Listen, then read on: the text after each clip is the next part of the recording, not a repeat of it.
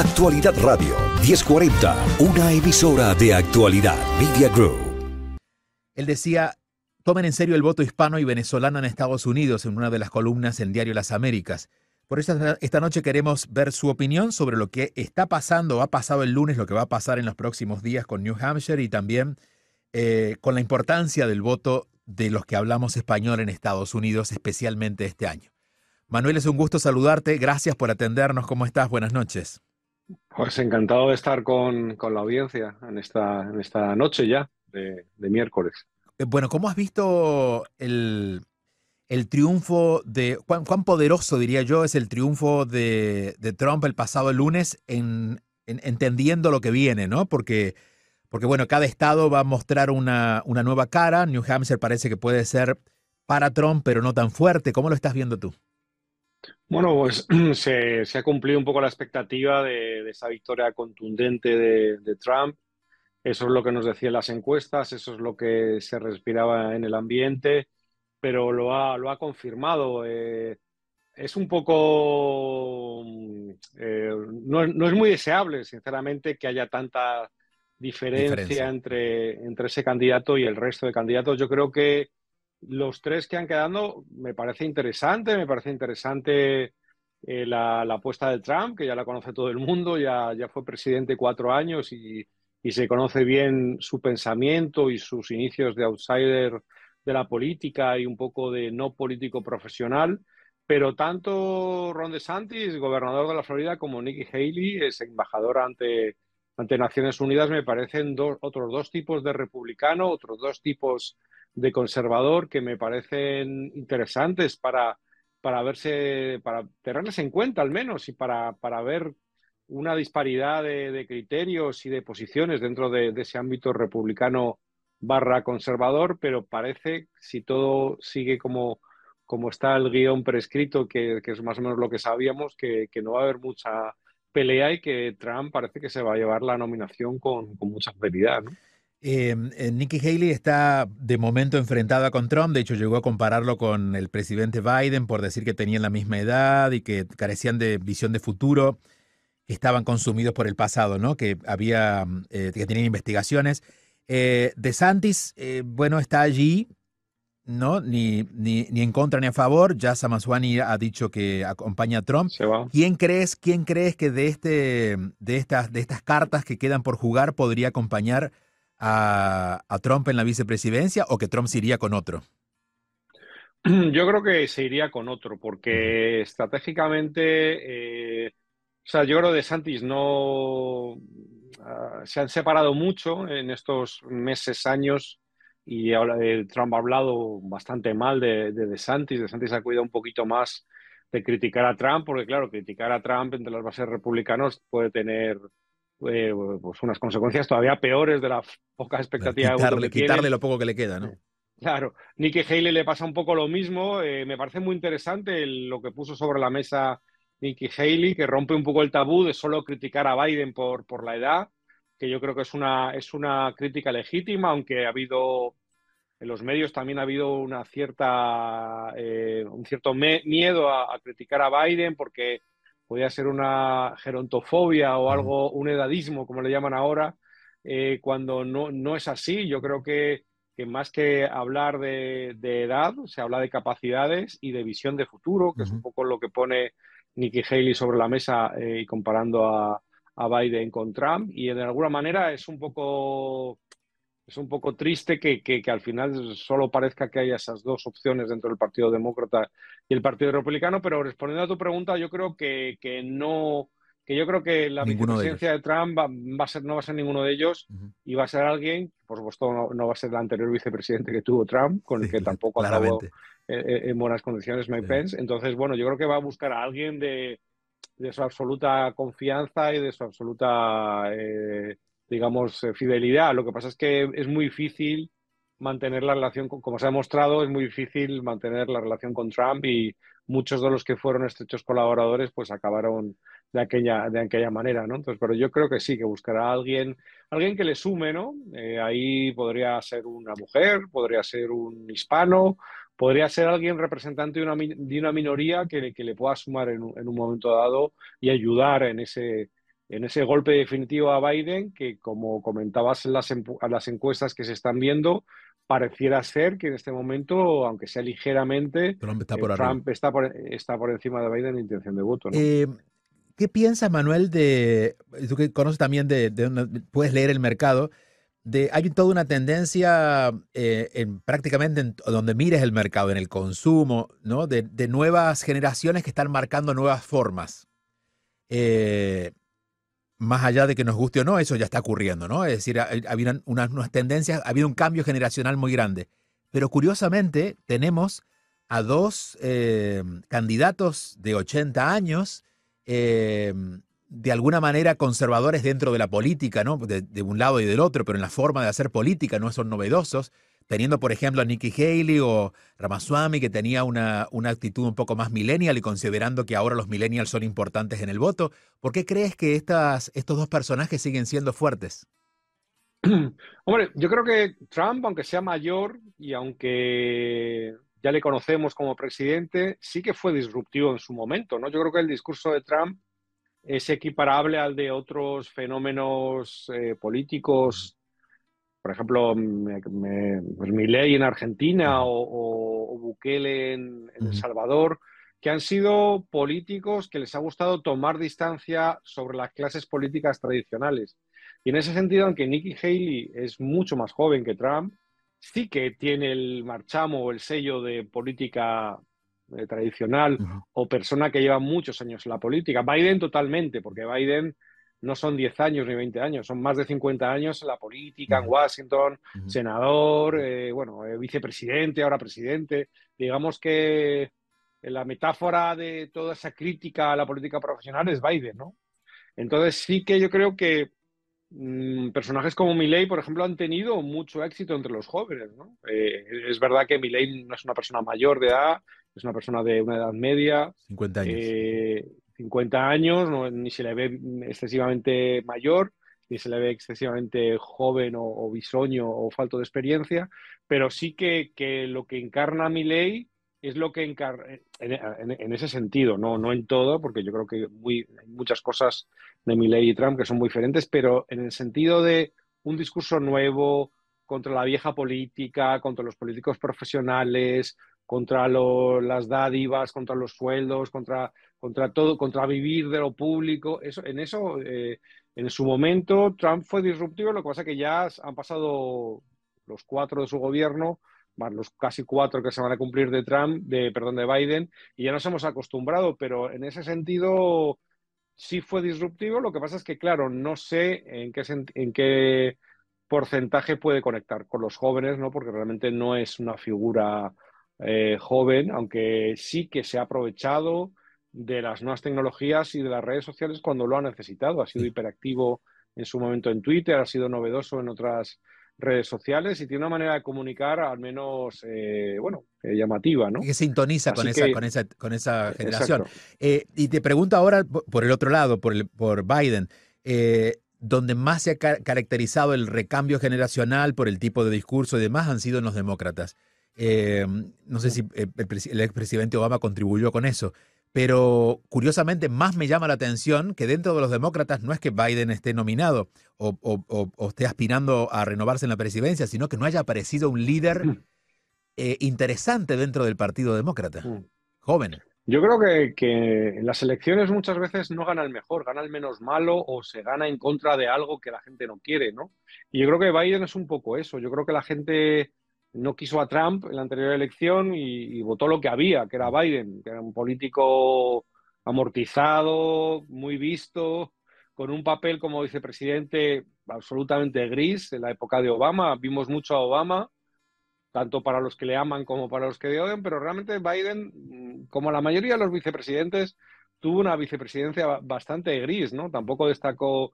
Y ahora yo creo que pasa lo mismo. Yo creo que los demócratas tendrían una oportunidad si, si, de repente hubiera un candidato, no digo del nivel de Obama, porque Obama fue todo un acontecimiento, yo creo que de alguna manera Obama mm, cambió la manera de hacer política en, en el mundo, ¿no? Uh -huh. no solo en Estados Unidos.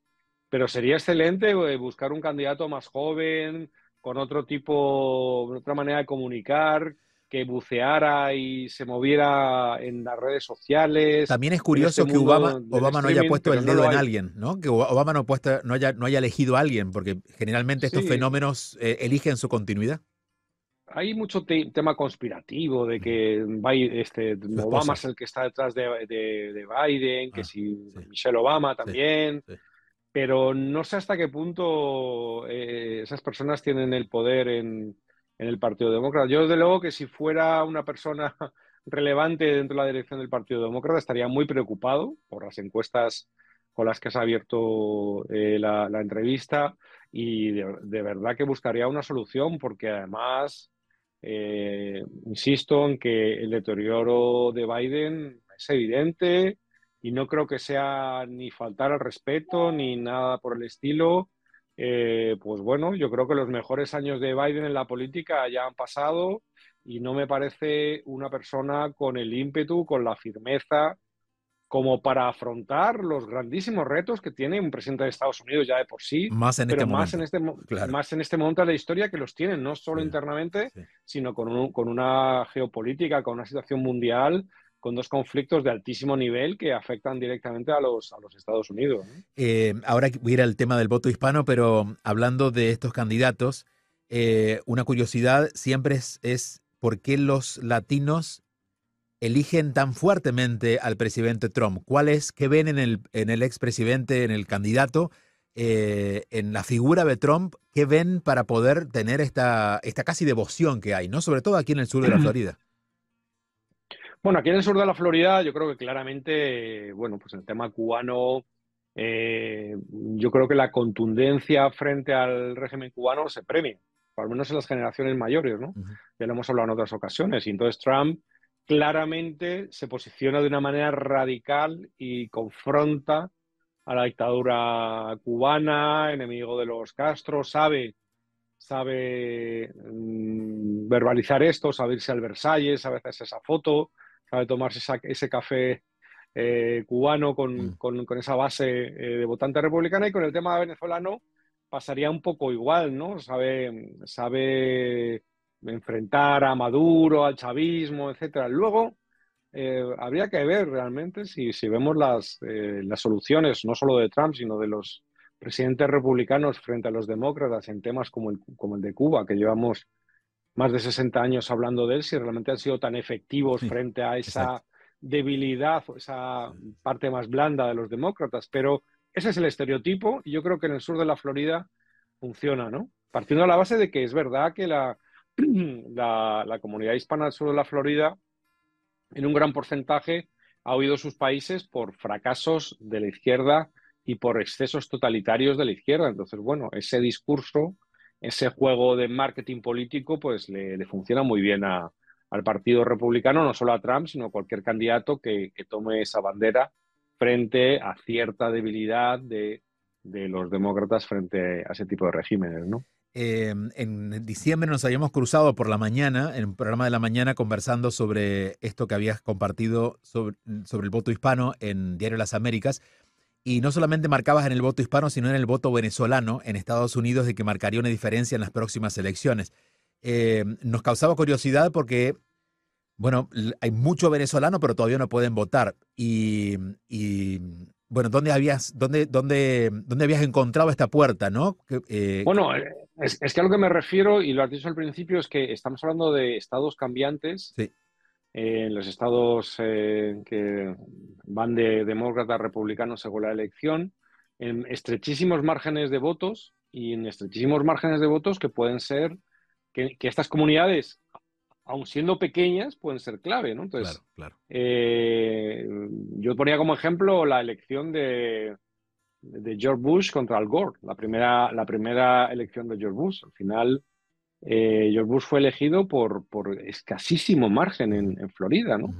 en, una situación similar, imagínense que empatan y se, y se decide por los votos de, de, la Florida y del sur de la Florida. O sea, eh, así a ese nivel estamos, en el que una bolsa de votos puede ser clave. Claro, visto, visto la gran fotografía, eh, pues nada, el voto venezolano no es nada, ¿no? son unos cientos de miles de personas, lo has dicho, muchos de los que vociferan a favor de Trump en contra de Maduro, a lo mejor no pueden votar. Entonces, esa gente, pero de los que pueden votar, eh, esos cientos de miles de votos, en un momento dado pueden ser claves en, estos estados que, fluctúan entre republicanos y demócratas. Entonces, desde el voto hispano en general al voto, eh, digamos, más nacional dentro del voto hispano, que según el estado va cambiando, pues en, Florida es más cubano, colombiano, venezolano, centroamericano, en Texas puede ser más mexicano, en, Illinois puede ser más mexicano. O sea, cada, cada uno con su bolsa de votantes hispanos puede ser clave y cuanto más apretada la elección,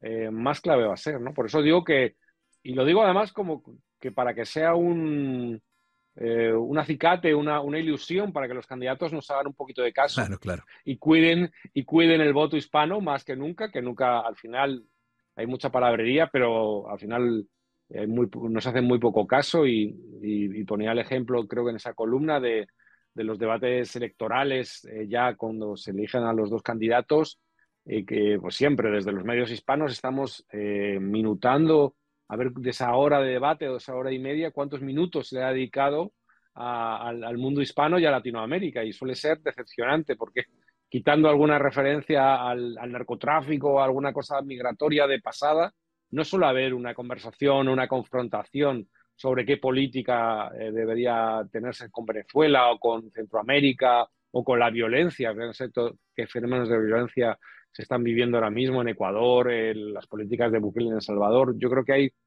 muchos temas que, sería interesante escucharles porque al final eh, eso también es local de alguna manera. Para el hispano que vive en Estados Unidos, por supuesto que su vida es en Estados Unidos y lo local, lo que te toca al final es tu día a día en Estados Unidos, pero siempre mm, dejas tu familia, dejas tu vida y tienes un ojo puesto en lo que pasa en tu país de origen y al final Estados Unidos le guste o no, eh, es, un poco la policía del mundo y más de América Latina, que siempre ha sido, como se ha dicho, incluso un poco despectivamente su patio, su patio trasero. ¿no? Y creo que a diferencia de las otras elecciones, eh, por ejemplo, la promesa de una amnistía, para inmigrantes, cosa que siempre se prometió, nunca ocurrió, pero ni siquiera se está mencionando porque ahora toda la energía que se pone en hablar de inmigración es sobre la frontera, o sea que hasta en eso creo que estamos un poco abandonados ¿no? en, las promesas electorales.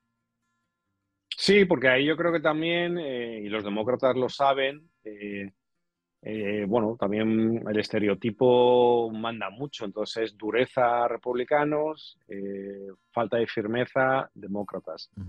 Luego todo tiene su letra pequeña y su data, ¿no? Porque decían que Obama le llamaban deportador en jefe, ¿no? Porque fue el, presidente que más deportador de la, de la historia de los presidentes de Estados Unidos. Entonces, bueno, siempre letra pequeña. Entonces, bueno, yo creo que mm, ese tema ameritaría una conversación mucho más profunda y mucho menos de, extremos y de estereotipos, ¿no? Porque yo creo que al final no creo que se pueda hacer nada en ese asunto sin un acuerdo bipartidista, ¿no? Eh, algún día se van a tener que poner de acuerdo, ¿no? Gobierne quien gobierne, sea Trump, Biden o, o algún candidato alternativo de un partido o del otro, pero pero, pero sí creo que sobre ese tema se va a hablar.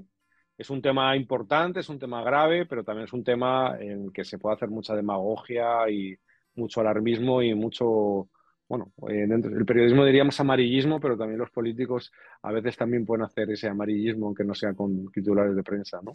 Eh, ¿Cuán importante crees tú, tú que has estado involucrado siempre en los medios de comunicación aquí en Estados Unidos en los últimos años, eh, la, la presencia, bueno, el discurso desde los medios de... ¿Cuán impactante va a ser medios de comunicación frente a redes sociales en esta elección? Eh, ¿Los candidatos van a tomar en serio los medios o se van a ir directamente a redes sociales? Pensando, por ejemplo, tú mencionaste a Milei, que Milei prácticamente le pasó de largo a los, a los, a los medios tradicionales en algún momento y se consagró en las redes sociales y eso le permitió llegar a la presidencia.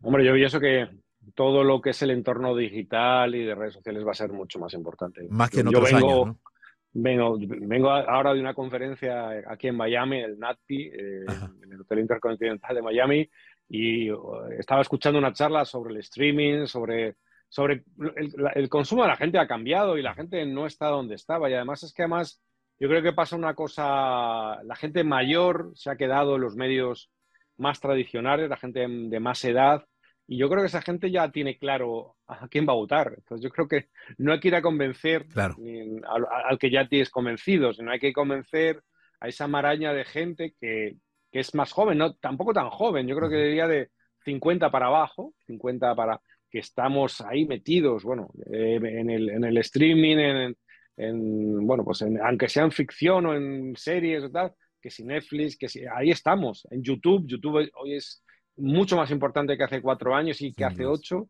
y probablemente menos que dentro de cuatro. Yo creo que ahí es donde consumen, donde consumen nuestros hijos, donde está el voto joven. Entonces yo creo que ahí, por ejemplo, le veo una debilidad a Biden. Eh, yo creo que Trump se ha movido bien a veces en esos territorios, pero al final va a ser, son sus equipos los que les van a generar esas campañas y esa manera de, y, esos, campos de batallas donde dar la, la lucha, ¿no? Así que yo creo que sí, que evidentemente eso va a ser mucho más importante, ¿no? aprovecho, aprovecho preguntarte por Canela. Canela, Canela entiendo es una plataforma, quiero que, la, que nos cuentes de, qué va, eh, cada día más conocida, con mucha programación. Entendía que era más entretenimiento y me alegra que están incorporando noticias. Y esto sería una novedad porque están llegando las noticias a las plataformas.